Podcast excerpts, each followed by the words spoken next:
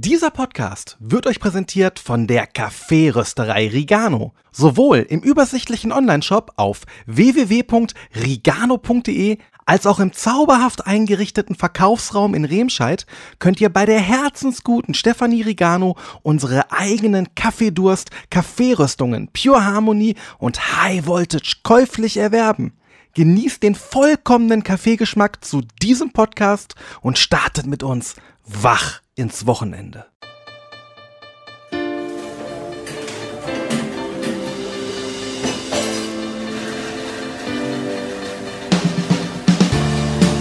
Wach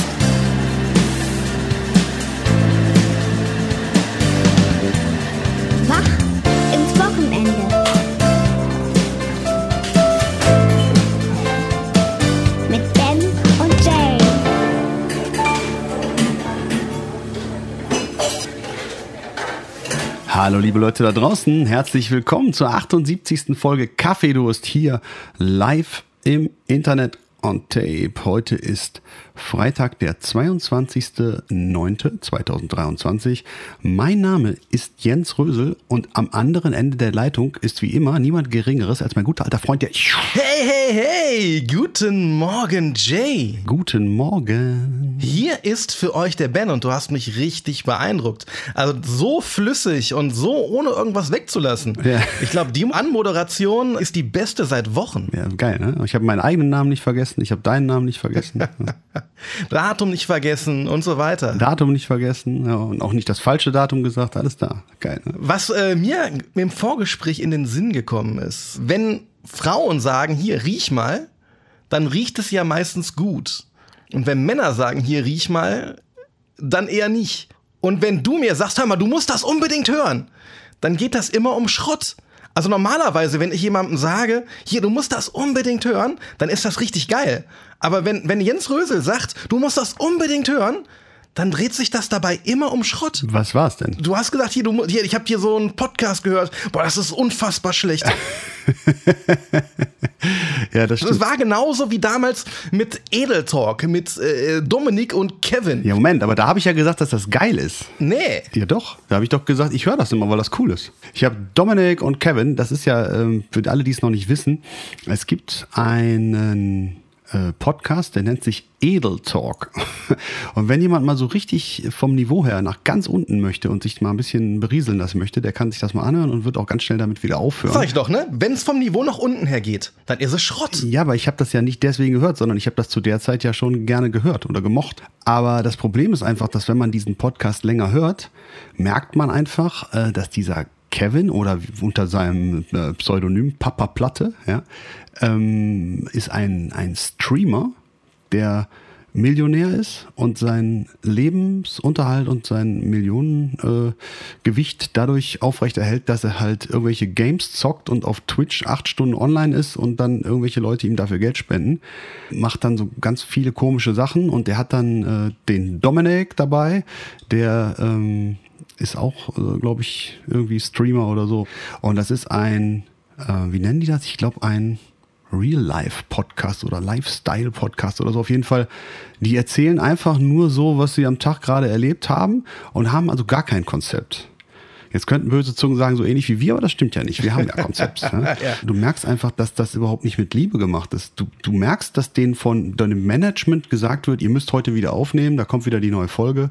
Es wird einfach nur gemacht, weil es gemacht werden muss, weil man auch noch einen Podcast haben muss. Und das äh, ist mir dann irgendwann sehr deutlich aufgefallen.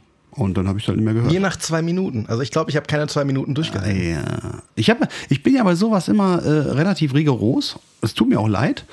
Aber zum Beispiel, ähm, ich habe ganz am Anfang auch ganz viel ähm, Schröder und Sumunchu gehört. Ne? Und ähm, das ist ja eigentlich ein Qualitätspodcast, der ist eigentlich sehr gut, ähm, weil er auch von zwei Kabarettisten gemacht wird im weitesten Sinne. Aber als dann die die äh, Angriffe von Somunchu auf sein Umfeld und insbesondere damals äh, auf Ricarda Lang passiert sind, äh, wo dann auf unterste Schublade öffentlich beleidigt wurde, habe ich halt mich dann gezwungen, das nicht mehr zu hören. Ich hatte einfach keine Lust mehr. Ich hoffe übrigens, dass wir das noch nicht geschafft haben durch irgendwelche fiesen Bemerkungen in diesem Podcast, dass wir Leute komplett abgesägt haben, die uns dann gecancelt haben. Naja, ich glaube schon, dass halt wir das geschafft haben. Ja, glaubst schon, okay. Äh, Ich wüsste sogar persönlich schon jemanden, der dich massiert. Euer Feedback der Woche. Hast du Feedback gekriegt für diesen Podcast, für unseren Kaffeedurst hier? Habe ich tatsächlich und äh, ich schäme mich auch ein klein wenig dafür, äh, weil die Sonja hat äh, mir geschrieben, dass wir bei den Filmen ganz, ganz heftig einen sehr, sehr entscheidenden, einschneidenden Film aus dem Jahr 2005 verpasst haben. Jetzt bin ich gespannt. Konstantin. Hast du Konstantin gesehen? Nee. Es geht um John Constantine. Also die Hauptrolle gespielt von Keanu Reeves und ich habe das Gefühl, äh, dass 50 Prozent seiner Rollen, seiner Rollennamen mit dem Namen John beginnen. Und auf der Erde wohnen oder leben aber halt Engel und Dämonen unter uns. Es gibt aber nur ganz wenige Menschen, die das wahrnehmen können. Und Konstantin hat eben diese Gabe. Als Jugendlicher hat er deswegen auch einen Selbstmordversuch begangen, weil er damit nicht klargekommen ist. Das ist natürlich eine Todsünde und um sich von dieser Todsünde reinzuwaschen, macht er eben Jagd auf die Dämonen, die gegen eine ja vertraglich geregelte Grenze verstoßen und Menschen attackieren. Und da er halt weiß, dass er irgendwann in der Hölle landen wird aufgrund der begangenen Todsünde, versucht er sich davon nun eben reinzuwaschen. Und dann passiert es halt, dass Mammon, der Sohn des Teufels, also der heißt wirklich Mammon, der plant nichts Geringeres als die Weltherrschaft. Und ja, Konstantin greift dann eben auf ein übersinnliches Netzwerk an Gleichgesinnten zurück und bietet in einem absolut eindrucksvollen Showdown ihm die Stirn. Und am Ende kommt dann der Teufel höchstpersönlich. Er wird dort einfach nur Lu genannt, also die Kurzform von Lucifer, Lu. Aber ich will gar nicht spoilern. Ich lasse das einfach mal so. Aber äh, John Constantine ist auf jeden Fall Unterhaltungskino. Und ich glaube, es gab so eine Zeit, da lief der äh, dreimal im Jahr auf RTL 2.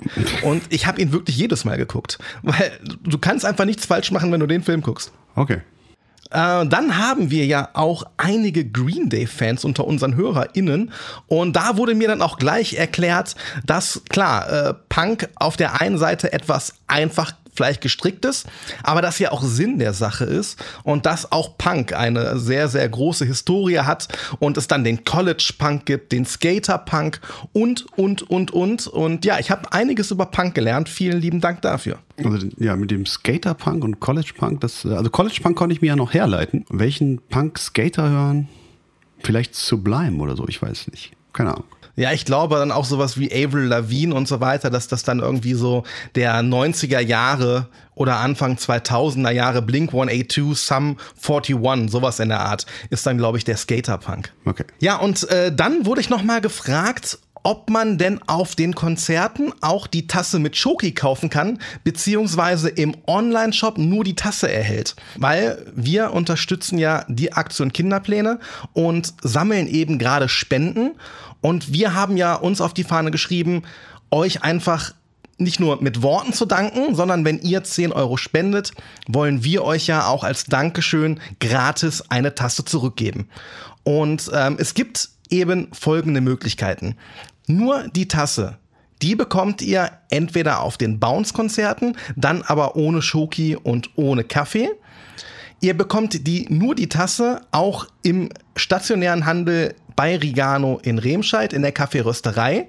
Da bekommt ihr die natürlich auch mit Schoki und mit Kaffee. Und im Online-Shop gibt es tatsächlich nur das Bundle. Da gibt es dann Tasse in Verbindung mit Kaffee, Schoki oder was auch immer. So sieht's aus. Und das hat vor allem mit äh, Versand und Versandkosten zu tun. Ne? Das macht einfach Sinn, ein größeres Paket zu schnüren, weil sonst äh, stehen einfach die Versandkosten so einer Tasse in so einem Shop in keinem Verhältnis zum, zur eigentlichen Spende. Das macht keinen Sinn. Äh, wir haben aber die ersten Tassen schon bei unseren Konzerten verkauft. Wir haben ein Rudel Tassen mit, jetzt auch am kommenden Gig-Wochenende, also heute Abend in der Zeche Bochum und morgen im Rosenhof in Osnabrück. Und da könnt ihr die auch dann bei uns am Stand bei der Kate kaufen. Und was ich natürlich auch mal mega fände, wenn die äh, Band Bounce sagen würde, ach komm, wir spielen heute hier in Bochum in einer ausverkauften Zeche, dann spielen wir doch auch einfach mal Bochum von Grönemeyer. Momentan ist richtig. Ja, momentan ist gut, könnten wir auch spielen, aber ich krieg da nicht genug Mitstreit dafür zusammen. Unfassbar. Und zum Schluss einfach nochmal zwei Leute als letzte Zugabe. Du und der Sänger. Männer weinen heimlich. Männer sind furchtbar Ja. schlau. Das wäre doch mal was. Die Frage ist, ist es genial oder fatal? Man weiß es nicht. Genial oder fatal? Ich hau dir heute zwei Schlagwörter um die Ohren und du sagst mir genial oder fatal. Ich bin gespannt. Genial oder fatal? Sportfreunde Stiller. Fatal. Vollkommen fatal.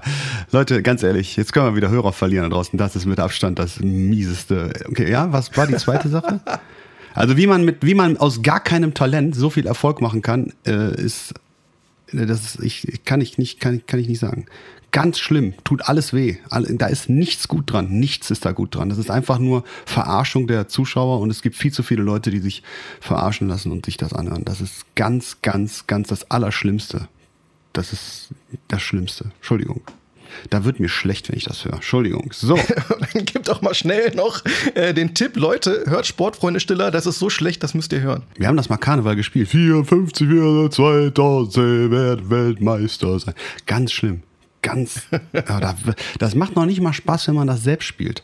Das ist ja bei Jovi-Songs oft so, dass es durchaus Jovi-Songs gibt, wo man sagt, oh, das ist aber jetzt vielleicht nicht der beste oder so. Aber wenn man dann diesen Song ausarbeitet und live spielt, ist das noch was ganz anderes, als wenn man den hört. Und ich muss ganz ehrlich sagen, das trifft eigentlich fast auf alle Bon Jovi-Songs zu. Es gibt eigentlich für mich persönlich gibt es keinen Bon Jovi-Song, wo ich sage, der ist doof zu spielen oder langweilig zu spielen. Das Einzige, was ich sage, ist halt, es gibt eine Reihe von Songs, die macht einfach keinen Sinn zu spielen, weil schon die Hater nur auf der, auf der Kante sitzen und dann sich wieder melden und der Ton im 48. Takt links wurde falsch gespielt und so weiter.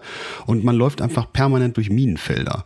Und das, äh, das sind einfach Sachen, die dann keinen Spaß machen. Aber dass Jovi-Songs keinen Spaß machen, würde ich so niemals sagen. Und das kann ich aber für alle Sportfreunde-Stiller-Songs sagen. Also das macht keinen Spaß.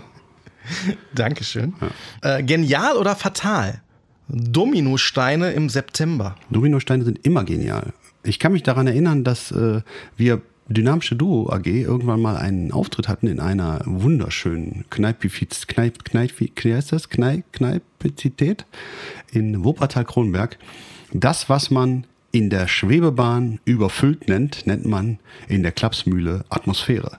ähm, ja, und da haben wir gespielt und der Besitzer, der Michael Klapp, ja, kam dann irgendwie im Duo-Auftritt damals, es war nicht im September, es war dann auch im Dezember, ne? aber der hat uns dann, während wir gespielt haben, in, auf der kleinsten dy- dynamischen Duo-Bühne ever, Mikrofone steckten quer ineinander, wir hatten anderthalb Quadratmeter für beide zusammen, ne? also das ist legendär und ähm, der kam dann auf diese Bühne, wo eigentlich nur noch nicht mal einer alleine eigentlich drauf passte und hat uns dann während des Auftritts jedem ein Paket äh, Raketen geschenkt und äh, jedem einen Meter Dominosteine.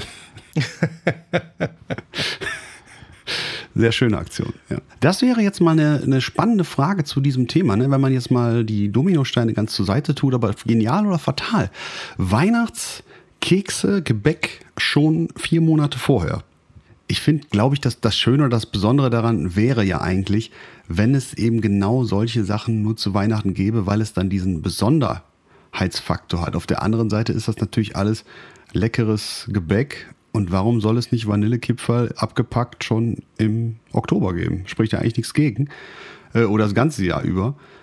Ähm, ja, keine Ahnung. Aber es ist natürlich dann auch diese Weihnachtsdeko mit da drauf und schon die Tannenbäume und so. Das ist natürlich nicht so. Ja, also die Stimmung wird dadurch nicht irgendwie, also die Vorfreude auf die Stimmung wird nicht unbedingt dadurch getrieben. Ja, ich habe immer das Gefühl, das ist so ein bisschen wie bei der Bild-Zeitung. Keiner liest es, also keiner kauft das Gebäck, aber es muss ja eine Begründung geben, warum es da steht. Also es gibt ja schon Abnehmer, nur die meisten, äh, die das eben machen, trauen sich das eben nicht öffentlich zu sagen. Das sind wahrscheinlich die gleichen, die Klopapier. Lassen wir das.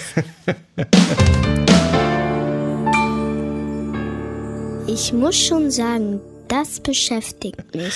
Ja, jetzt haben wir tatsächlich am Anfang der Folge relativ viel gelacht und wir hatten äh, die letzte Folge auch sehr, sehr unbeschwert. Und bei der Recherche für das Jahr 2006 bin ich auf ein Thema gestoßen, das noch sehr, sehr präsent ist und äh, wo ich finde, daraus kann man wirklich ein Hauptthema machen. Am 2. März 1998 wurde Natascha Kampusch auf dem Schulweg entführt, in einen weißen Lieferwagen gezogen. Acht Jahre, also 3096 Tage später, gelingt ihr die Flucht.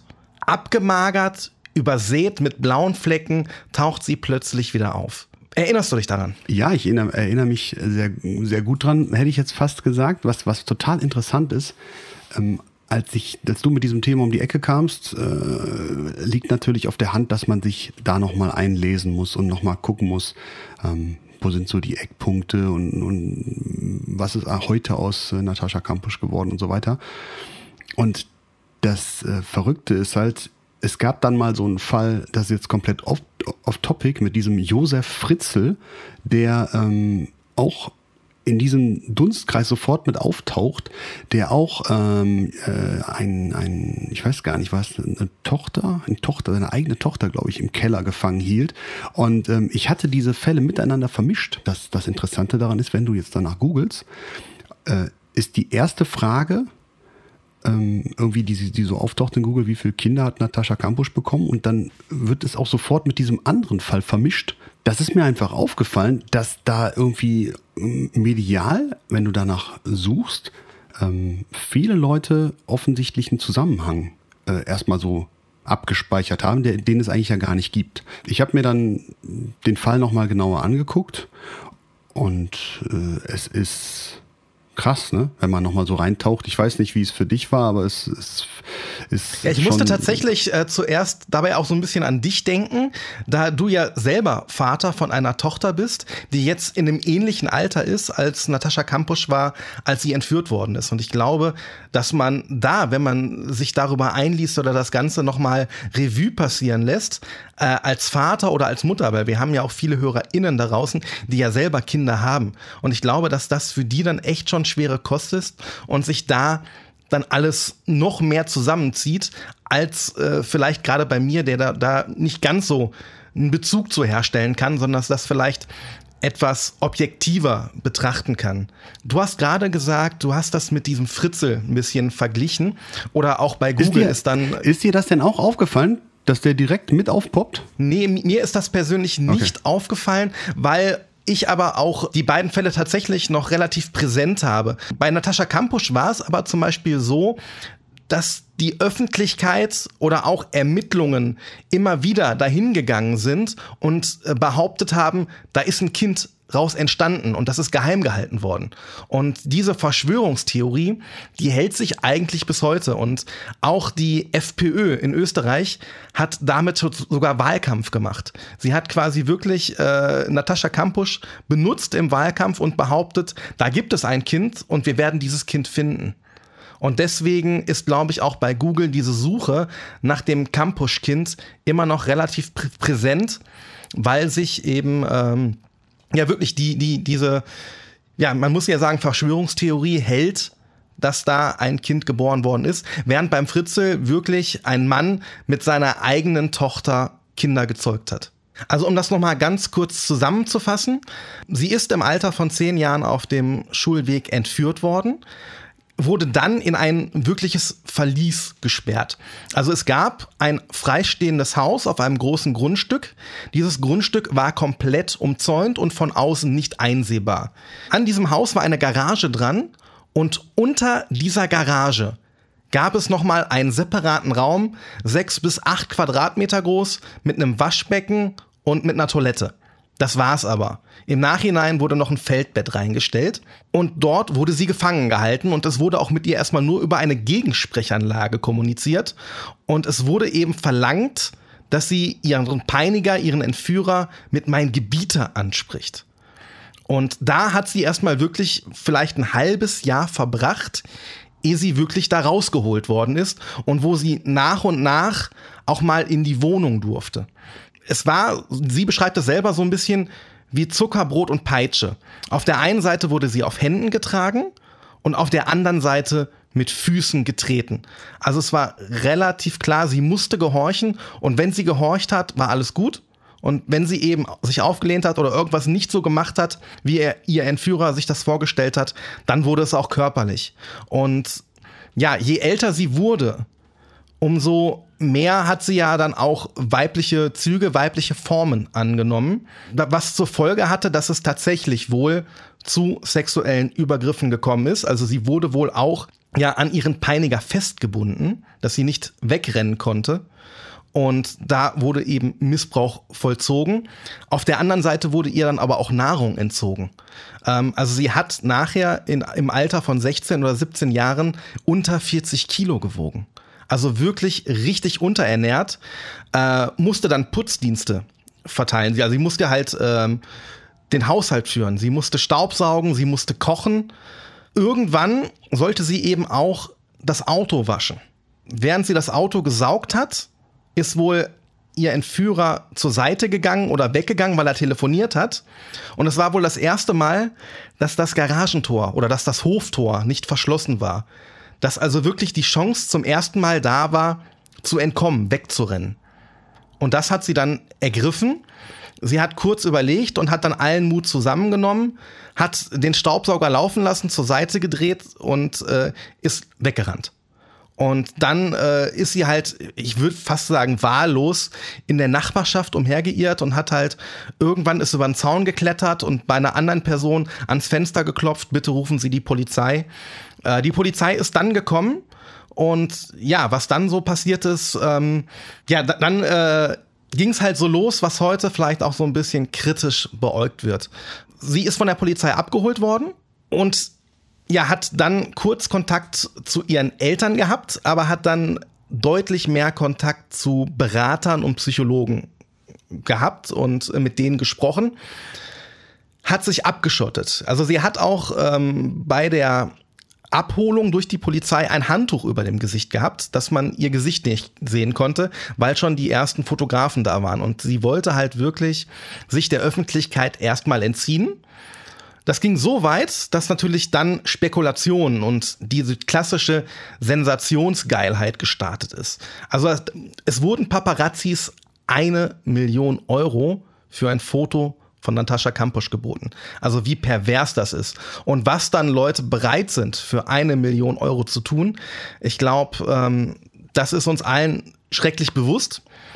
Und sie hat dann zwei Wochen später, zwei Wochen nachdem sie eben aufgegriffen worden ist, äh, ein Interview gegeben. In diesem Interview spricht sie halt über die Zeit und hat aber als einzige Bedingung gestellt, nicht über Sex und Vergewaltigung zu sprechen. Der Täter, er begann ja dann sofort Selbstmord nach der Flucht. Den hat sie als Teil ihres Lebens bezeichnet und würde auch deshalb um ihn trauern. Generell hat sie halt nicht wirklich verletzlich gewirkt. Sie hat, sie hat äh, einen, einen sehr, sehr gefestigten Eindruck gemacht. Und damit hat sie, glaube ich, sehr, sehr viele Zuschauer überfordert. Und bei vielen Zuschauern, wir sprechen hier über 80 Prozent Marktanteil in Österreich. Es gab eine Sendung im Fernsehen und 80 Prozent Marktanteil. Das schafft bei uns weder die Fußball-WM noch Wetten das. Dann wurde natürlich weiterhin gemutmaßt, ne? Wie kann das sein? Wie, wie kann jemand äh, so eine Zeit überwinden?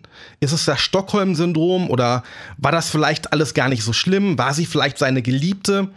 Natascha Kampusch hat äh, stellenweise gelacht das passte halt einfach nicht in das Bild, in diese klassische Opferhaltung, die von ihr erwartet worden ist. Heute würde man wahrscheinlich äh, das Ganze als Victim Blaming bezeichnen, dass eben dem Opfer eine Teilschuld gegeben wird. Es gibt ja wirklich kritische Stimmen über diesen ganzen Sachverhalt. Wie ordnest du das ein? Ja, es ist ja vor allem, ne, der Anfang war ja auch so, dass, dass es gab ja irgendwie ein elektrisches Licht in diesem Verlies, was dann äh, erstmal die, die ganze erste Zeit auch gar nicht ausgemacht wurde. Also sie hatte quasi keine Möglichkeit mehr zu unterscheiden, ob Tag oder Nacht ist. Und ähm, dann nachher gab es, äh, also dieser Raum war ja mit verschiedenen Möbelstücken nachher ausgestattet. Es gab einen Ofen da drin und so und sie hatte dann nachher ein Radio und, und es gab aber dann so eine, wie so eine Zeitschaltuhr, die dann abends um 8 Uhr ausmacht. Und da dieser, Fenster, dieser Raum natürlich fensterlos war, war es dann äh, stockdunkel, es war schwarz, ne? Das muss man sich mal so vorstellen, wie, wie krass das ist. Und dann hat sie halt irgendwie dieses Radio noch gehabt. Und das war das einzige, ähm, ja, was sie dann so hatte, an dem sie sich so festhalten konnte. Ja, es, es, es ist ein unglaublich komplexer Fall, wenn man mal von dem reinen Sachverhalt dieser Entführung absieht, was dann danach alles passiert ist und die mediale Rezeption ne, und, und äh, was dann an, an Klagen nachher noch passiert ist. Also sind ja dann teilweise ähm, sind ja äh, Anwälte noch verklagt worden nachher und so. Also sehr, sehr komplex alles. Es ist, es ist ein ganz krasser Fall und ich finde, wenn man sich damit beschäftigt und in dieses Thema nochmal eintaucht, dann ähm, wird einem erstmal die, diese Dimension nochmal bewusst. Ja, was du ja gerade auch besprichst, das ist ja auch wirklich Folter. Also gerade eben nicht mehr zu wissen, welche Tageszeit wir haben. Das geht ja ganz klar in den Bereich Folter und es geht darum, einen Menschen zu brechen.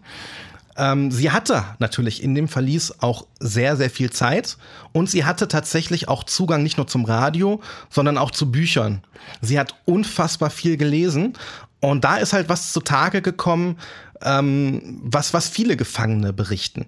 Also die meisten würden eben ihren Körper trainieren. Und sie hat eben ihren Geist trainiert. Sie hat sehr, sehr viel gelesen.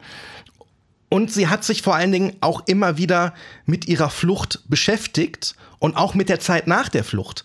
Also ihr war ziemlich schnell klar, dass wenn sie irgendwann fliehen sollte, dann wird sie TV-Interviews geben und sie hat die in ihrer Kammer da unten, in ihrer Folterkammer, simuliert. Sie hat sich selber Frage-Antwort-Spielchen mit sich selbst gemacht.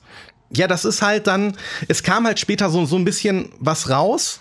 Ähm, da war ich zum Teil halt auch überrascht und ich, auch heute bin ich vielleicht noch überrascht und bin über das ein oder andere gestolpert in diesem Interview, was sie da gegeben hat, dann, dann, dann spricht sie davon, dass sie stärker war als ihr Peiniger. Und sie spricht immer davon, wie stark sie selbst ist. Und das ist bei mir so ein Triggerpunkt. Wenn jemand selbst immer betonen muss, wie stark er ist, dann wirkt das auf mich eher wie eine Schwäche. Also andere Leute dürfen gerne über eine Person sagen, das ist eine starke Person, weil. Aber wenn ich selber immer betonen muss, wie stark ich bin, äh, da, da, das gefällt mir persönlich nicht. Ähm, sie sagte auch, sie sei in einem sehr liebevollen Umfeld aufgewachsen und ihre Eltern hätten ihr immer so ein Gefühl von Geborgenheit gegeben und das hätte ihrem Peiniger gefehlt. Aber andersrum, wenn ich mich jetzt an diese Berichte erinnere, 2007, also schon ein halbes Jahr nachdem sie aufgegriffen worden ist, äh, da haben gerade die Eltern sich beklagt, dass sie kaum Zugriff zu, ihren, zu ihrer Tochter hatten und dass sie stellenweise gar nicht wussten, wo sich ihre Tochter gerade aufhält. Und jetzt wäre halt meine erste, ja, mein, meine persönliche erste Einstellung wäre, wenn ich jetzt die Person gewesen wäre, dann würde ich doch unbedingt zurück in mein Elternhaus wollen und ja, da wo ich glückliche Kindheitserinnerungen hatte, die, dieses, dieses liebevolle Umfeld, das würde mir persönlich das erste sein, was ich suchen würde. Es kam dann raus, dass sie in einem Baumarkt mal mit ihm war. Also sie ist irgendwann ja auch rausgegangen aus dem Haus. Äh, ich glaube, die sind sogar mal in eine Verkehrskontrolle gekommen. Und was sie erst bestritten hat, was aber nachher dokumentiert wurde, sie war gemeinsam mit ihm in einem Skiurlaub. Und zumindest in einer dieser Situationen hätte ich jetzt gedacht, oder würde ich vielleicht auch noch denken, das wäre ja eine optimale Fluchtsituation gewesen. Aber man muss ja auch noch mal zurückdenken und, und sie war unter 40 Kilo, also wirklich schmächtig, hatte einen übermächtigen Gegner. Sie ist als Kind entführt worden. Das muss ja auch was auf ihre Entwicklung ausgemacht haben. Sie stand ja ständig unter Todesangst, weil sie auch ständig bedroht worden ist. Und sie war sich ja wirklich auch nicht sicher, ob sie das Ganze je überleben wird. Also ich glaube schon, dass sie da an vielen Stellen gar nicht mehr rational denken konnte und einfach auch erstarrt ist eventuell und überfordert war mit der einen oder anderen Situation. Also von, von, von daher möchte ich ihr da überhaupt gar keine Vorwürfe machen und auch wenn mir vielleicht das ein oder andere noch komisch vorkommt, man selber war nie in dieser Situation und man macht sich, glaube ich, auch gar keine Gedanken, oder kann sich, glaube ich, auch da gar nicht hineinversetzen, wie es einem in so einer Situation geht. Und äh, ich hoffe auch, dass das niemand jemals muss. Was ich aus heutiger Sicht krass finde, ist, ähm, das ist ja quasi Bodyshaming, was auch öffentlich mit ihr passiert. Weil klar, sie hat sich verändert. Sie war jahrelang eben unterernährt. Ihr Körper konnte dann, nachdem sie frei war, mit dieser Kalorienzufuhr gar nicht umgehen. Und deswegen hat sie recht zügig zugenommen und wurde dafür in der Öffentlichkeit aber richtig krass diffamiert. Und das finde ich halt wieder so asozial. Ich glaube, das ist auch ein Punkt, warum sie sich heute noch gegen oder gerade heute engagiert eben äh, für Opfer von Cybermobbing, weil sie selber ähm, damals gab es zwar noch, glaube ich, nicht Facebook und so weiter, aber es gab eben diese Internetforen. Und was da eben stellenweise für Hasskommentare, für Hate Speech da schon gegen sie losgelassen worden ist, was sie da ertragen musste. Sie spricht da selber davon, dass sie quasi aus dem einen Gefängnis in ein anderes Gefängnis gekommen ist. Und das ist, glaube ich, bis heute so, so ein bisschen die Motivation. Das ist einfach der Kampf für Realismus. Die Welt ist nicht gerecht und guten Menschen können böse Dinge widerfahren. Und wenn ihr da auch dann vielleicht ähm, ja Profitgeilheit vorgeworfen wird, in einem hatte sie vollkommen recht. Diese Geschichte darüber wird berichtet werden. Und warum soll sie dann nicht ihre Geschichte erzählen? Und wenn sie daran verdient, dann doch lieber sie als irgendwer anders, der spekulativ irgendwelche Halbwahrheiten verbreitet. Ja, ich ich finde halt immer, was heißt immer, aber ja, ne, wenn man das erste, die erste ähm, Reaktion, die ich dann auch so hatte, irgendwie, wer, wer redet mit ihr? Wie redet man mit ihr, nachdem sie quasi dann da rausgekommen ist? Wie ist das erste Auftreten in der Öffentlichkeit? Und es war ja dann so, dass dieser österreichische Moderator äh, oder, oder Fernsehmensch Christoph Feuerstein mit ihr das erste Interview dann am 5. September damals direkt danach, 2006, geführt hat. Und ähm, ja, ich, ich kann mir das nur ganz schwer vorstellen, weil selbst wenn man es vorher dann abspricht, ne, welche Fragen man dann stellt und auch welche Erwartungshaltung man bezüglich der äh, Erwartungshaltung man bezüglich der Antworten hat ja, man, es ist an vielen Stellen einfach unvorstellbar sowas. Ne? Das ist komplett unvorstellbar. Es ist eines der grausamsten Szenarien, die man sich vorstellen kann. Aber es scheint eine gute Wahl gewesen zu sein mit dem Feuerstein. Sie hat bis heute Kontakt mit ihm. Es gab auch zehn Jahre danach, es gab 2016 auch noch mal einen einstündigen Bericht und Feuerstein hat sie eben die ganze Zeit dabei begleitet. Also es scheint ein sehr, sehr respektvoller Umgang zu sein. Beide siezen sich auch noch, aber äh, es scheint da zumindest zu passen.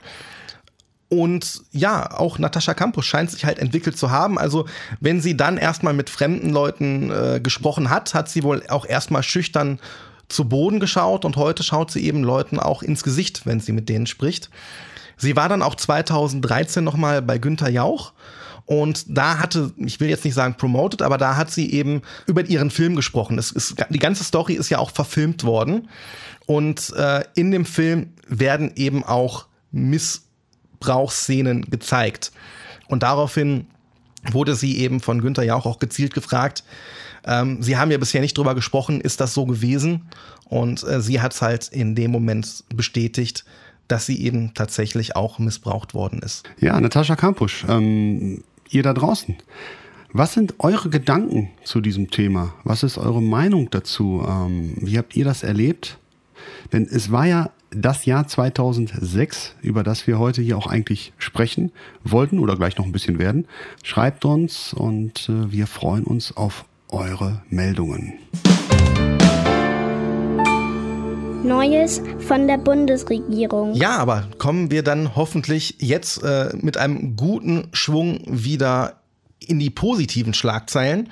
Das erste, was ich für 2006 gefunden habe, war 2006 war das Mozart-Jahr. Er wurde, er wäre 250 Jahre alt geworden. Äh, wie hast du das Mozart-Jahr gefeiert? Gar nicht. Aber es ist was ganz anderes noch passiert in dem Jahr und äh, das werden die meisten von euch da draußen zwar nicht auf das Jahr datieren können, aber sich erinnern. Denn der Deutsche Bundestag hat mal eben kurz im Mai beschlossen, dass die Mehrwertsteuer von 16% auf 19% angezogen wird. Drei Prozentpunkte.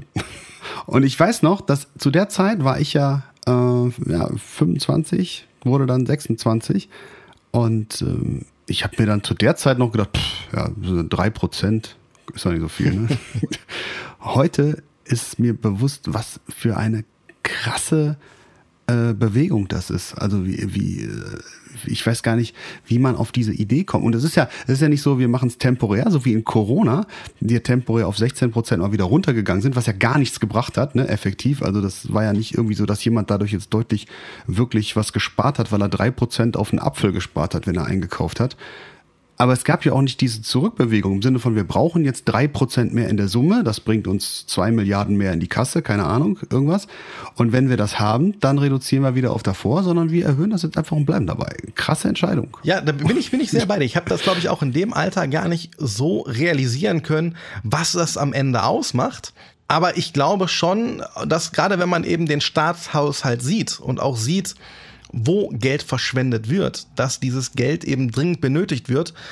Wenn man aber heute sieht, wo überall die Investitionslücken sind, sei es bei der Deutschen Bahn auf der Schiene, sei es in Bildung, sei es in unserem Justizapparat, dann muss man halt auch schon die Frage stellen, was ist eigentlich mit diesen drei Prozent Vernünftiges angestellt worden?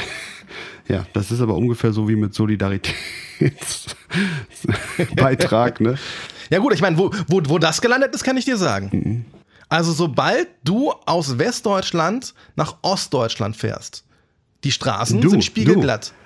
Also das du kannst aus da, wie, das sieht ja? aus wie auf Märklin-Eisenbahn. Da brauchen wir ja gar nicht drüber reden. Das sah ja, aber auch schon vor 15 Jahren so aus. Der Punkt ist, was ist am Ende mit diesem Solidaritätsbeitrag passiert? Und das äh, ist eine ganz andere Geschichte. Aber wo wir gerade äh, bei Solidarität und bei Investitionen sind, der neue Berliner Hauptbahnhof geht in Betrieb. Warst du schon mal an diesem neuen Berliner Hauptbahnhof? Nein, ich äh, bin kein Berlin-Freund. Und äh, ich war da mal beruflich ganz schnell wieder weg. Ich war da mal mit der Band und im Bandbus sagten alle, ich verstehe, wir können das gar nicht verstehen, wenn so Leute wie Brad Pitt und so weiter immer sagen, das ist meine liebste Stadt in Europa. Die können doch nur vom Flughafen in eine schwarz abgedunkelte Limousine eintauchen und dann am Sechs-Sterne-Hotel wieder aussteigen. Das ist die einzige Möglichkeit, wie die das äh, äh, formulieren können. Und ähm, ja, wir hatten mal ein Angebot für einen Auftritt auf dem 50. Geburtstag in Berlin mit dynamischen Duo. Und da habe ich hier schon Angst gehabt, dahin zu fahren. Habe ich schon überlegt, ob ich meine Gitarre mit einer Handschelle irgendwie am Handgelenk festmache, damit ich die dann auch wieder mit zurücknehme, wenn ich da wieder zurückfahre. Also komm ja nicht mit Berlin. Das ist nicht mein, äh, nee. Okay, also ich muss sagen, dass auch Berlin Stellen hat, äh, die mir persönlich sehr, sehr gut gefallen. Sei es zum Beispiel der Gendarmenmarkt, da kann ich also Stunden verbringen, sitzen, einen Kaffee trinken, die Sonne auf mich scheinen lassen, am Spreeufer entlanglaufen. Und wenn du am Spreeufer entlang läufst, kommst du eben auch an diesem Hauptbahnhof vorbei. Und der ist ja komplett aus Glas. Das hat ja, hat ja wieder irgendein Künstler, hat ja da wieder was entworfen. Und irgendjemand in der Geschäftsleitung hat gesagt, ja, aber wir können noch ein bisschen sparen und hat am Glasdach, das Dach, was über die Gleise geht, gespart und hat das verkürzt. Das hat aber wieder nicht jede Stelle erreicht. Da sind wir wieder bei Unternehmenskommunikation. Ich glaube, da können viele von euch da draußen ein Lied singen, dass irgendjemand was beschließt, aber nicht alle betroffenen Bereiche informiert werden. Und da ist es dann so gewesen, dass die Staubsaugerroboter auf den alten Plan eingestellt waren und regelmäßig am Ende des Daches runtergekippt sind. Es ist ein Wunder, dass da niemand erschlagen worden ist. Aber da sind reihenweise diese Staubsaugerroboter runtergeplumpst, bis irgendjemand mal aufgefallen ist, das Dach ist ja plötzlich kürzer. Also das ist halt leider auch Berlin. Und was auch Berlin ist, die Deutsche Bahn war darauf auch nicht eingestellt. Das heißt, die erste Klasse, wenn du mit dem ICE im Regen in Berlin angekommen bist, bist du schön vor dem Dach ausgestiegen, im strömenden Regen, dass dann wirklich Leute von der Deutschen Bahn eingestellt worden sind, die Leute mit dem Regenschirm aus der ersten Klasse abgeholt haben und mit denen unters Dach gelaufen sind. Nintendo bringt die Wii auf den Markt. Hast du äh, eine Wii besessen oder kennst du Leute, die eine Wii besitzen? Ach ja, ich kenne ein paar Leute, die eine Wii besitzen. Ich habe auch eine neben mir stehen. Aber diese Wii ist unbenutzt. Also, das werden jetzt, jetzt einige, draußen, einige Leute da draußen werden jetzt Facepalm machen. Aber eigentlich haben wir diese Wii, nachdem meine Mom auf einem Geburtstag mal riesigen Spaß daran hatte, ähm, mit ein paar Leuten zusammen, wo dann äh, so Spiele installiert waren, Skispringen auf so einem Board zu machen. Ne? Ähm, hatte die riesen Spaß daran, sich riesig gefreut, hat die Band damals entschieden, wir kaufen der Bandmama, also meiner Mutter, ähm, eine Wii und schenken dir die, äh, die der, weil äh, meine Mutter damals immer ganz viel äh, Suppe für uns gemacht hat und so weiter, hat immer ganz, ganz deutlich gekümmert. und ähm, dann haben wir die gekauft und ich habe die dann ins Wohnzimmer gestellt und installiert mit diesem äh, Skispringbrett und so weiter, mit diesem Board darunter. Und dann hat dann aber irgendwie offensichtlich meine Mom keinen Gefallen mehr an dem Ding gefunden und ich auch nicht, weil ne, PlayStation war halt immer schon besser. Und deswegen ähm, steht diese Wii hier quasi unbenutzt.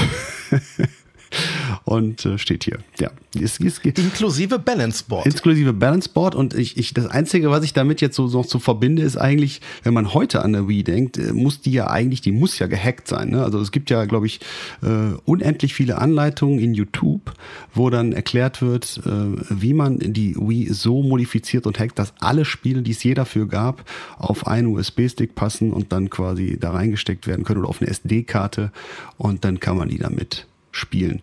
Und äh, habe ich nicht gemacht. Kenne aber einige, die die Wii gehackt haben und ich bin nie dazu gekommen, mich damit zu beschäftigen und deswegen steht die leider hier und äh, ich habe dafür Mario Kart und Skispringen. Ja, so. aber Mario Kart ist ja auch mega auf der Wii gewesen. Also du hast dann das. Ja, das ja, Lenkräder. Genau. Die Lenkräder habe ich auch, in der Tat. Und auch nicht benutzt. Nee, nee. Ach, ach, ach. Das macht so einen Spaß. Also gerade eben wirklich mit diesem Lenkrad in der Hand und dann die Regenbogenstrecke. Mhm. Das Problem ist ja, das kann man ja hier ruhig mal sagen. Wir als Kinder früher hatten ja ne, C64, dann die ersten Telespiele und so. Und oder andersrum, erst die ersten Telespiele, dann C64 und dann, äh, keine Ahnung, dann konnte man sowas machen wie mit Gameboy rumdaddeln oder mit äh, Lenkrad Wii spielen nachher. Ähm, das Problem ist aber ja, dass es heute sowas wie Tablets gibt. Ne? Und wenn ich jetzt noch das Fass aufmache und meinen Kindern zeige, dass hier im Keller so ein Ding steht, womit man Skispringen und Bogenschießen und alles Mögliche machen kann und vor allem Mario Kart fahren kann, dann weiß ich schon, dass das nicht gut endet. Das, äh, und zwar in Sachen Zeitkonto. Und ähm, diesen, diesen, dieses äh, Szenario möchte ich mir ersparen. Und deswegen bleibt die auch hier im Keller stehen. Und irgendwann, wenn meine Kinder groß sind, werden die zu mir sagen, wie, wir hatten das ganze Zeit, die ganze Kindheit hatten wir so ein Ding im Keller stehen und haben das nie benutzt. Und ich sagen, ja. Gut, dass Sie noch nicht den Podcast hören. Hast du noch was aus dem Jahr 2006? Die finnische Gruppe Lordi siegt beim Eurovision Song Contest. Hard Rock Halleluja. Hard Rock Halleluja. Und äh, das sieht natürlich alles nach Monster Rock aus und nach äh, Splatter Rock und so. Aber die Gruppe Lordi hat äh, sehr, sehr ähnliche musikalischen Stil wie Alice Cooper, würde ich ungefähr sagen, sowas. Und ähm, so, so, ja, wie soll man sagen, so Melodic Rock, mehr ist es nicht, ne? Ist ja noch nicht mal Metal. Und ähm, es ist Showrock, Glam, Glamrock oder was auch immer. Showrock, ja, ja. ja, aber geiles Songwriting. Es ist dann dieses monstermäßige Gesinge dabei, aber das ist halt auch nur wie wir schon mal gesprochen hatten bei Kiss, ne? Bei Kiss ist alles martialisch und, und böse, aber was dahinter steckt, ist eigentlich sehr softe Musik. Und ähm, das gleiche ist hier. Also die, die Songs sind teilweise echt sehr gutes Songwriting, sehr, sehr, sehr schöne Hooklines, also kann man cool mitsingen und so. Und ähm, ich war lange Lordi-Fan und ich habe Lordi auch zweimal live gesehen. Und äh, ja. Klasse. Aber wie lange ist das her, dass du die das letzte Mal gesehen hast? 2006. Als Support. Ich war natürlich, ich war natürlich nicht bei Lordi, die waren Support für Hammerfall damals. Ach so, okay. Im Palladium in Köln. Weil ich meine, die waren natürlich das ganze Jahr dann sehr, sehr präsent, haben natürlich da auf sich aufmerksam gemacht, aber ich finde schon, dass die danach ziemlich in der Versenkung wieder verschwunden sind. Ja, es gab noch mal, also es gibt ja ein paar Alben davon. Ne? Also es ist jetzt nicht so, dass es so ein äh, One-Day-Wonder war und dann wieder komplett verschwunden ist. Also die haben auf jeden Fall, wenn man sich jetzt mal die ganzen letzten Eurovision Song Contests anguckt, wer danach noch so ein bisschen was draus gemacht hat, haben die definitiv ähm, zumindest äh, lange durchgehalten und den Namen weiter durch. Und die gibt's ja auch immer noch. Ja, ne? mag sein, aber mir ist keine weitere Single bekannt. Ich könnte dir keinen weiteren Song außer Hard Rock Hallelujah nennen. Ah, Alter. Would you love a monster man? Okay. Das zum Beispiel, da sind auch sind einige. Also da sind, äh, ich kann jetzt keine Monsterstimme machen oder so, ne? Aber Was sagst du denn zu dem deutschen Beitrag aus diesem Jahr? habe ich vergessen. Was war's? No, no, never. Texas Lightning. Olli Dittrich am ähm, Schlagzeug. Oh. Ich liebe Olli Dietrich, aber ich kann mich, ich, ich kann mich daran erinnern, dass er da irgendwie mal mitgemacht hat, aber es war nicht besonders nachhaltig, glaube ich. Okay. Weil die gibt's glaube ich, heute tatsächlich immer noch. Die Sängerin Jane äh, Comerford oder so ähnlich. Ich weiß nicht, ob ich richtig ausgesprochen habe. Die ist irgendwann ausgestiegen. Aber ich fand das halt da schon wieder ähm, ja, bemerkenswert, wie viel Talente Olli Dietrich hat. Und ja, es, es ging ja schon in, die, in den Bereich Country Music. Der Song selber, der hat mich jetzt auch nicht geflasht. Und ich denke, Platz 14 war auch vollkommen okay. Aber so, so generell vom Auftritt her und eben von den Kostümen, es wirkte einfach sehr, sehr authentisch. Und als hätten die einfach wirklich gerade Bock am Musizieren. Und das hat mich wirklich beeindruckt. Ja, wo wir gerade bei musikalischen Slapstick-Beiträgen sind, ne? Äh, 2006, Grub Tekan wird aufgelöst. Wer? Äh, wo bist du, mein Sonnenlicht? Ich liebe dich und ich vermisse dich. Ich respektiere nur dich. Das war doch dieses ähm, Stefan Raab macht sofort aus Shit Gold. Ja, ja. Ich, das habe ich tatsächlich, das habe ich tatsächlich äh, verdrängt. Echt? Das habe ich verdrängt. Krass. Die haben innerhalb von einer Woche, ne? Also Grupp Tekana hatte irgendwie so ein, ich weiß nicht, da muss offensichtlich gerade YouTube äh, dann auf einmal präsent gewesen sein und alle hatten YouTube oder so. Das, das war so ein Clip, der ging total viral, weil das so, müsst ihr mal nach gucken, ihr Lieben, wenn ihr jetzt auch nicht wisst, wovon ich spreche. Grupp Tekan. Und zwar nicht mit OU, sondern nur mit U. Grupp Tekan mit 2K. Wo bist du mein Sonnenlicht? Und ähm, da haben, gibt's auch ein Video, also das Video haben die selbst gedreht, ist halt grottenschlecht, ne? Ging halt viral und der Raab hat dann sofort gesagt, da können wir Kohle draus machen. Und dann haben die innerhalb von einer Woche haben die ein Album geschrieben. Großartig. Ja, der Raab hat das dann gemacht, produziert. Die waren dann bei TV Total in der Sendung, ne? total bundesweit bekannt sofort. Und dann äh, quasi sofort wieder aufgelöst, weil war natürlich Quatsch mit Soße. Das Geburtstagskind des Tages. Aber musikalisch ist auch heute das Geburtstagskind des Tages. Und da bin ich wirklich gespannt, wie du diesen Herrn einordnest. Das Geburtstagskind des Tages. Niemand Geringeres als Wolfgang Petri. Wolfgang Petri hat Geburtstag und äh, wir gratulieren natürlich recht herzlich und ich glaube, niemand von euch da draußen errät, wie alt Wolfgang Petri, Wolle Petri, heute wird. Ne? 72 Jahre. 72. 72 Jahre hätte man nicht gedacht, oder? Äh, Wolfgang Petri ist äh, ja deutscher Schlager. Ne? Ich, wenn ich an Wolfgang Petri denke, ist eine Sache, die ist mir extrem hängen geblieben. Also unabhängig von den Songs, ob man das jetzt mag oder nicht, Schlager, ob man das mag, ob man seine Freundschaftsbändchen, wo viele Leute sagen, da ist auch ein Reißverschluss dran, ne, damit man die abmachen kann, weil sonst wird es ja drunter schimmeln. Wolfgang Petri ist mir in Erinnerung geblieben, der hat mal irgendwann ein Interview gegeben und der sagte, ähm, wo dann auch, der hatte viel Hate Speech, ne, wo dann viele Leute auf ihm rumgehackt haben und so. Ähm, der sagte, ich als Künstler, wenn ich an eine Venue komme, behandle die Leute immer höflich und ich bin immer freundlich und äh, versuche niemals arrogant rüberzukommen und äh, kriege das auch an vielen Stellen von Veranstaltern oder ähnlichen zurück. Das ist ein Satz von Wolfgang Petri, so ähnlich hat er ihn gesagt, den ich nie vergessen habe, den ich immer mit ihm in Verbindung bringe und den ich auch ganz hoch als Leitlinie benutze für, für uns oder für mich persönlich, wenn ich äh, mit Veranstaltern agiere und auf die treffe vor Ort, dass wir immer besonders höflich sind, was meistens gelingt. Ja, jetzt kommt immer drauf an, wie stark das Level ist, äh, wie man uns nach unten pusht, also äh, was man uns so zumutet. Manchmal ist das Level zu krass, dann kann man auch nicht mehr freundlich sein, aber das ist sehr selten. Ja, vor allen Dingen weiß ich nicht, ob du das wusstest. Äh, Wolfgang Petri ist eine Kölsche Jung. Der ist in Köln-Radertal geboren. Ja, dann kann er nicht. Und ich finde, Ja, genau. Und ich finde, das merkt man einfach auch. Und was du gerade beschrieben hast, das ist eben so eine klassische Kölsche Mentalität. Das ist einfach ein Sympathiemensch. Ich könnte ja jetzt nochmal, ich könnte jetzt an der Stelle nochmal die Szene äh, erklären, als ich mich total ruhig und lieb mit Sascha unterhalten hatte backstage und mich dann Peter Brinks von der Seite weggetackelt hat. Und, aber lassen wir das, ja? Wie war das Kölsche Mentalität? Ja, Mitte, du hast gesagt, er ist 72, hast du ja vollkommen recht. Und das heißt Mitte 70er. Da hat er schon Auftritte gehabt in Kölner Kneipen und Diskotheken. Also es war halt auch so, dass Live-Auftritte in Diskotheken stattgefunden haben. Kann man sich heute, glaube ich, auch nur schwer vorstellen. Äh, da ist er dann halt entdeckt worden, hat einen Plattenvertrag gekriegt. Und ein Jahr später oder zwei Jahre später, 1976, war er schon in der ZDF-Hitparade und direkt mit seinem äh, Song Sommer in der Stadt auf Platz zwei hinter ein Bett im Kornfeld. Und da sind wir jetzt gerade bei Jürgen Drews und ich finde auch, dass, dass Wolfgang Petri, glaube ich, ziemlich unterschätzt wird. Weil wenn man an die erfolgreichsten deutschen Sänger aller Zeiten denkt, dann denkt man wahrscheinlich an Grönemeyer, an Westernhagen und an Peter Maffei.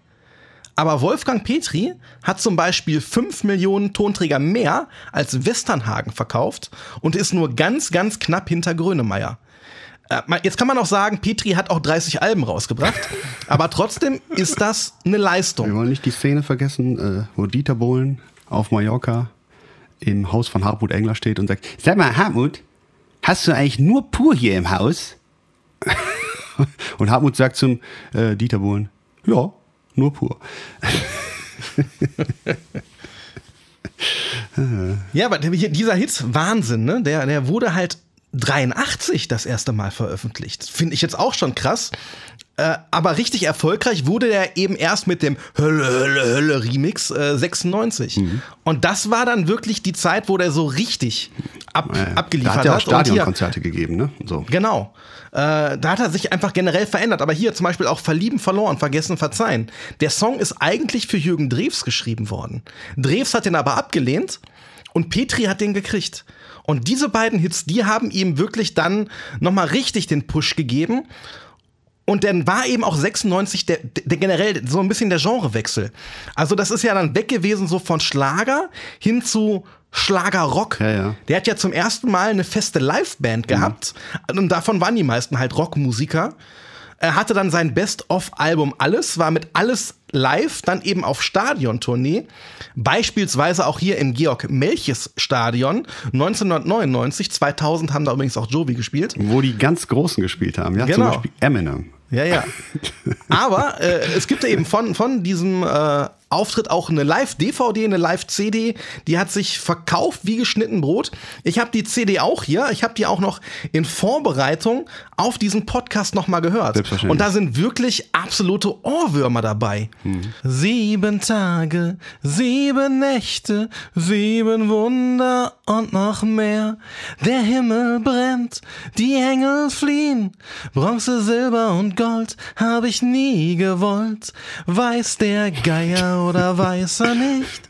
Ganz egal, ich liebe dich. Du bist ein Wunder, so wie ein Wunder, ein Wunderpunkt in meinem Leben. Diese Leute, da braucht ihr noch nicht mal irgendwie Musik hier auf Spotify oder in irgendeinem Download-Portal anzumachen. Das kriegt ihr hier alles gratis im Podcast. Weiber haben verdammt lange Beine, Weiber sehen tierisch gut aus. Weiber wollen immer das eine, Leider wollen sie immer nach Haus. und gerade da, wo der so richtig erfolgreich war und wo der wirklich die Stadien gefüllt hat, wahrscheinlich auch eine Menge Geld kassiert hat, hat er dann irgendwann gesagt, jetzt reicht es mir. Der Trubel ist zu groß. Wahrscheinlich wurde er dann auch wirklich von jedem draußen erkannt und äh, wurde von einer Show in die nächste gezerrt. Und er hat seinen Rücktritt bekannt gegeben. Ähnlich wie das Westernhagen dann auch mal gemacht hat, ähm, hat er gesagt, ich höre auf. Und ähnlich konsequent wie Westernhagen ist er halt auch zurückgekommen, aber eben deutlich weniger im Rampenlicht. Also er ist nicht mehr in die TV-Shows gegangen. Er hat dann noch mal andere Sachen ausprobiert, hat kleine Konzerte gegeben, hat noch mal Alben herausgebracht, aber ohne das groß zu promoten in irgendwelchen TV-Shows bei Zarella oder bei Silbereisen. genau, weil das ist heute das Maß der Dinge. Herzlichen Glückwunsch, äh, Wolle Petri, ein echter Musiker, muss man sagen. Ne? Und äh, ja, das ist echt Ja. super. Herzlichen Glückwunsch von uns zum 72. Geburtstag. Jetzt wird es eventuell lustig. Oder auch nicht. Und jetzt wird es Zeit für deine absolute Lieblingskategorie.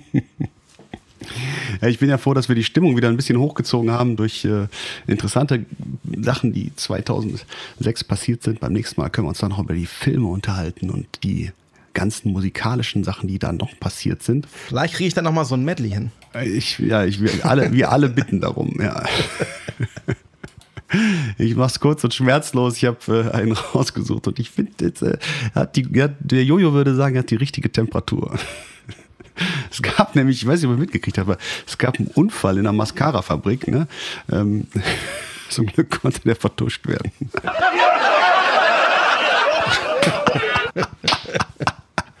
Weißt du, was Hammer ist? Ein Werkzeug. so, ihr Lieben. Ja, damit ist die Folge durch. Ja, und voll. Jay, kurzer Reminder, ne? Denkt bitte dran. Der selbst gebastelte Adventskalender für mich muss spätestens in zwei Monaten fertig sein. Gib dir Mühe.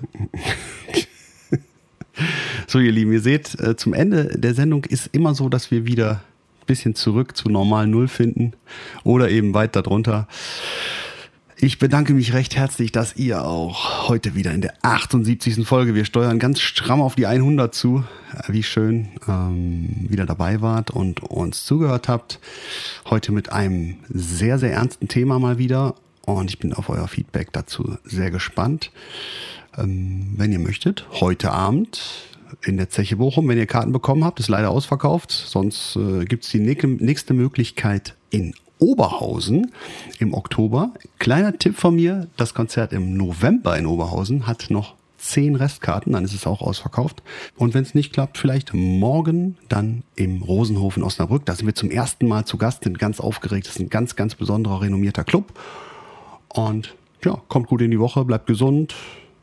Wir hören uns nächste Woche wieder. Ciao. Mein lieber Jay, wir sehen uns in wenigen Stunden in Bochum. Ich äh, bringe noch mal diese Geschichte mit Grönemeyer ins Spiel. Vielleicht kannst du ja noch Thomas. die Band dazu bringen oder zumindest den Sänger Grönemeyer zu spielen. Das Firmament hat geöffnet. Wolkenlos und Ozeanblau.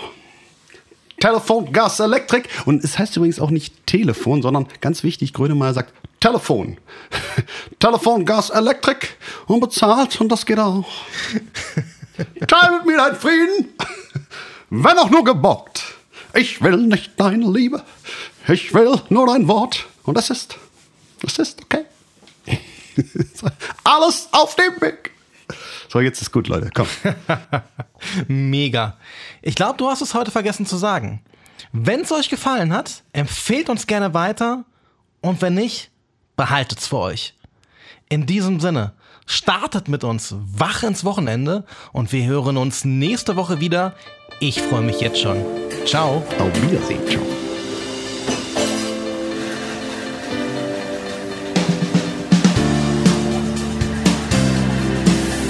Auf Wiedersehen. Bis zum nächsten Mal.